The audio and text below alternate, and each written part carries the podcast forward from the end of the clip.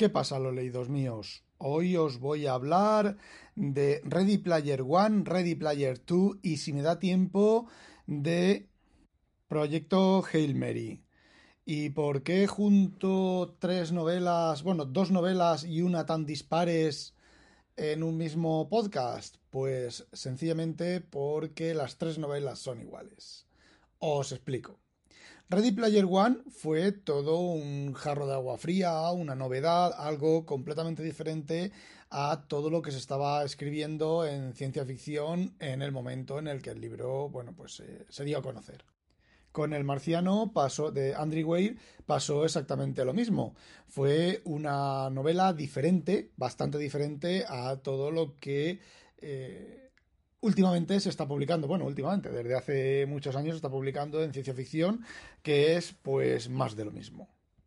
Eso no quiere decir que sea algo malo, simplemente que los argumentos, los finales, se usan y se reusan con las variaciones pertinentes de cada autor, pero siempre es el, básicamente el mismo argumento, que es lo que le está pasando a Inconvenient y a mí con la nueva novela de Ken Follett, la de Nunca, que yo llevo un 8% y es otro follet.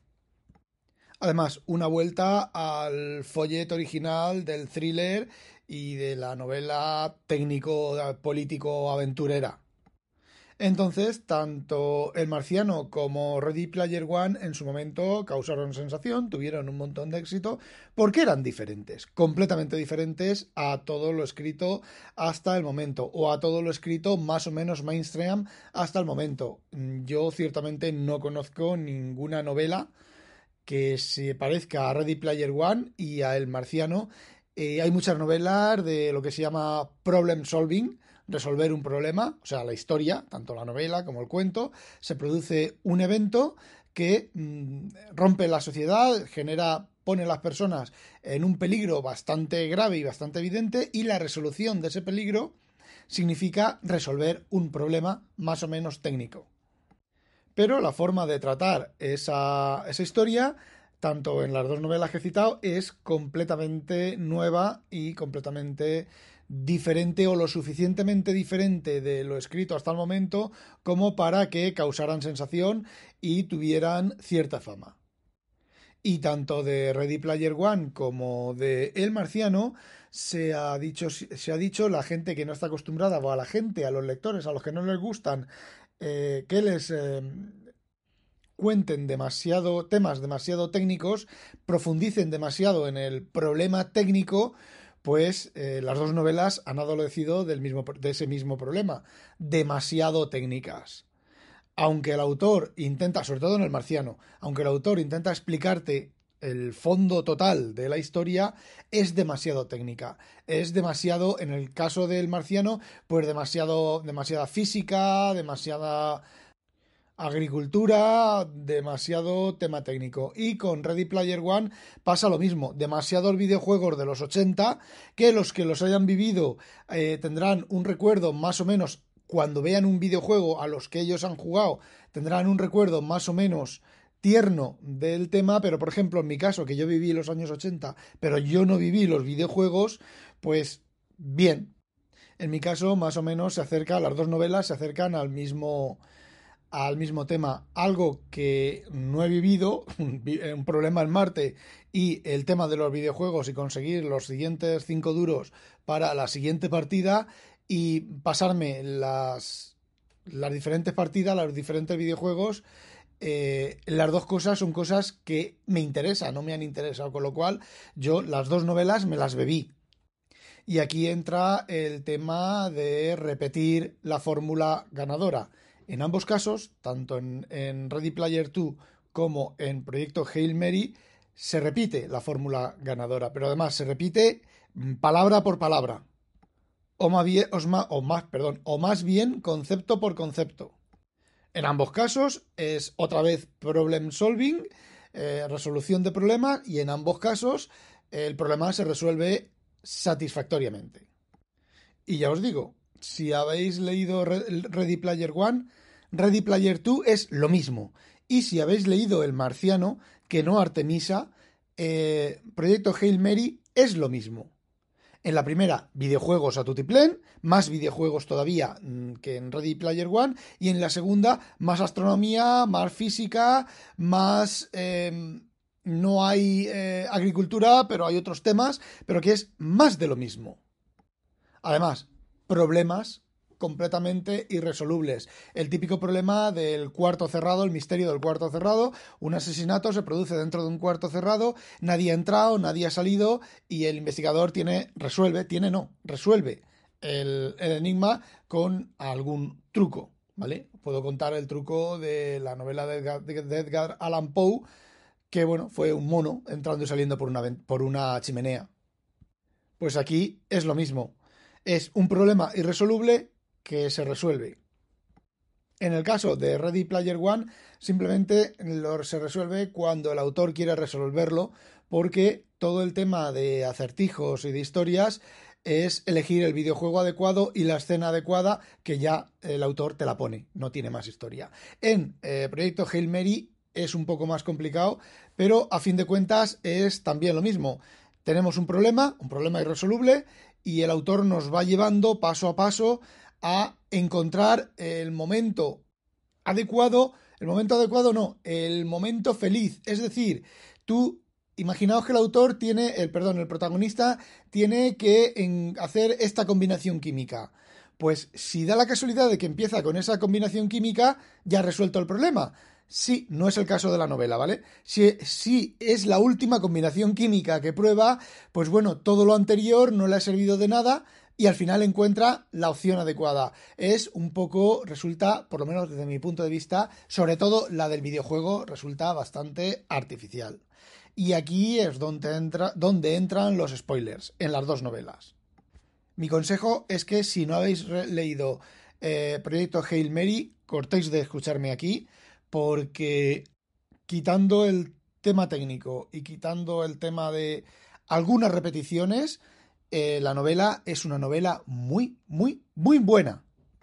Eso sí, si no te gusta que te cuenten la quinta cifra decimal del problema, pues te tocará leer en diagonal bastantes cosas. Y bueno, vamos con Ready Player 2. Si en Ready Player 1 el, el protagonista, sin por azar, por mero azar, descubre bueno, mero azar no, investigación, investiga, eh, se, pone, se pone serio al tema y descubre el enigma. Encuentra las tres puertas, las pasa, les gana a los malos, consigue deshacerse de los malos, meter al malo en la cárcel. Bueno, lo típico. ¿Cuál es el problema? Que yo, la primera lectura que hice, estaba tan emocionado en el devenir del argumento que no me di cuenta de los trucos literarios empleados en la novela. Dado que Ready Player 2 es una mera continuación, continúa exactamente en el punto, bueno, no exactamente en el punto, pero ciertamente en el punto en el que termina Ready Player One, dije, bueno, pues como me gustó tanto Ready Player One, la vuelvo a leer y de seguido leo Ready Player 2, como si fueran un solo libro. Bueno, pues leyendo Ready Player One mm, descubrí ya conociendo el tema, ya conociendo lo que iba a ocurrir más o menos, descubrí los los momentos artificialmente introducidos para resolver la trama, básicamente.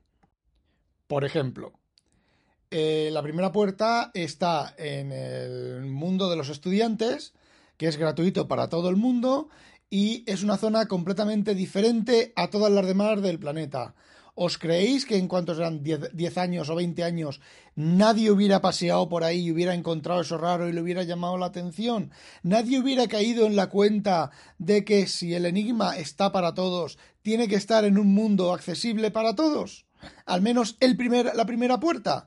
Pues así muchas de las cosas. Cuando el protagonista mm, sale a la vida 1.0 y se mete en la empresa, qué fácil es para él eh, cambiar el tema de la monitorización y hacer un bucle y demás. ¿Cómo lo consigue? No está claro. Hay ahí truco literario para que el chaval, bueno, pues pueda sacarse con la, salirse con la suya. Eh, no es muy grave, pero si lees la novela con atención, pues ves el problema. Alguien que no entienda de informática, que no entienda de desarrollo, que no entienda cómo se puede producir un, hackeo de ese tipo, pues oye, sí, un hacker que ha hecho eso.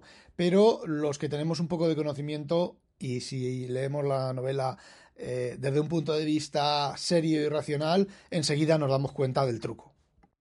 Bueno, Pues en Ready Player 2 todavía es peor. Todavía es peor el, el, argumento y los puntos argumentales en los lugares donde está juntar las famosas gemas, sino que encima está absolutamente claro que si la mujer de del que creó el universo, no me acuerdo ahora, y el que creó el universo eran fans de El Señor de los Anillos, ¿dónde va a estar el arranque de todo? Pues en un mundo del Señor de los Anillos. Y ya está. Y luego la resolución, los pasos que dan para resolverlos, en, por lo menos en Ready Player One, justificaba, daba una explicación por qué estaba ahí. Pero es que en Ready Player 2 no. Ready Player 2 es como si tuvieran eh, la libreta con los trucos y o una hubieran comprado una revista dónde están los trucos y van de uno a otro, de uno a otro. De hecho, en Ready Player 2 pues me salté muchísimos, muchísimos, muchísimos párrafos. Porque encima son repetitivos, porque encima eh, si has visto la película, la repites. Si has visto el videojuego, lo repites. Eh, no sé, no tiene. Para mí me ha parecido una. Un intento de repetir la fórmula bastante, bastante mal conseguido. Y no os creáis que proyecto Hail Mary tiene, tiene menos problemas, porque los que hayáis leído el libro, os fijáis que el chaval entra sin tener ni idea de nada, ni saber dónde está ni nada, y oye, qué coincidencia, los recuerdos le van volviendo en el, ajustados en el tiempo y hacia atrás de la manera adecuada para que casen con lo que está ocurriendo. Sinceramente, mm, mucha coincidencia, demasiada coincidencia. Luego que el chaval no tenga, el protagonista no tenga ni idea de muchos temas técnicos y científicos y luego maneje los aparatos como si hubiera estado toda su vida manejando todo ese aparato técnico y todas esas eh, herramientas, manipulando todas las cosas para llegar, bueno, pues a lo que, a lo que llega a descubrir y cómo solucionar el problema de la plaga que había llegado, que ha llegado al sistema solar. Os pongo un ejemplo, ¿vale? Al principio de todo, pues el Arbeiser de la Ardesea para manejar el software de la nave espacial y luego unos capítulos después ya sin haber explicado nada ni nada ya controla el software, sabe dónde apretar, qué apretar, cómo apretar, cómo tocarlo, cómo hacer el cambio, cómo esto y cómo lo otro. Y bueno, en tanto en Ready Player 2 como en Proyecto Hail Mary las cosas son un poco largas de más, está un poco el chicle estirado, por lo menos para mí el chicle está un poco estirado de más. Eh, sí que es cierto, sí que es cierto que las dos novelas se salvan por el final. Tanto Ready Player 2, aunque sea un final que se ha utilizado muchas veces, es un final bastante sorpresivo respecto al discurrir de la historia. Y en eh, Proyecto Hail Mary, la verdad es que el final es épico. A ver, no es un final épico de épica, sino que es un final épico mm, desde mi punto de vista, por lo diferente al final que uno está esperando. Porque uno está esperando, vale, el chaval resuelve el problema, ayuda al otro y se vuelve a su casa. Y bueno, pues no termina así. Termina bien, pero no termina así. Y de hecho, si en este momento me dieran a elegir. Rafa, ¿qué novela? Solo poder leer una de las dos novelas. O Hail Mary o Ready Player 2. Conociendo lo que, lo que conozco ahora, eh, elijo Hail Mary. Por dos motivos. Porque Ready Player 2 no aporta absolutamente nada, absolutamente nada, ni a la ciencia ficción, ni a la historia en sí. Y eh, Proyecto Hail el argumento, el planteamiento del argumento y el final son muy originales. Son, digamos que es un pequeñito jarrito de agua fresca al tema de la ciencia ficción como en su momento lo fue o lo ha sido Ken Liu con el problema de los tres cuerpos. No es tan original, pero sí que tiene bastante originalidad, pese a contener muchos temas comunes. El problema del proyecto Hail Mary es que es de otra vez demasiado técnico, inconveniente, lo leyó en base a mi recomendación, le gustó, pero demasiado técnico. Casi os diría que Proyecto Hail Mary, dentro de la separación que puede haber, es una novela muy Julio Verniana. Teniendo en cuenta que en Julio Verne el tema central de todas sus novelas es la geografía y en Hail Mary es la investigación espacial y la vida alienígena. Y bueno, eso era todo lo que quería contaros. No olvidéis sospechosos habitualizaros. Adiós.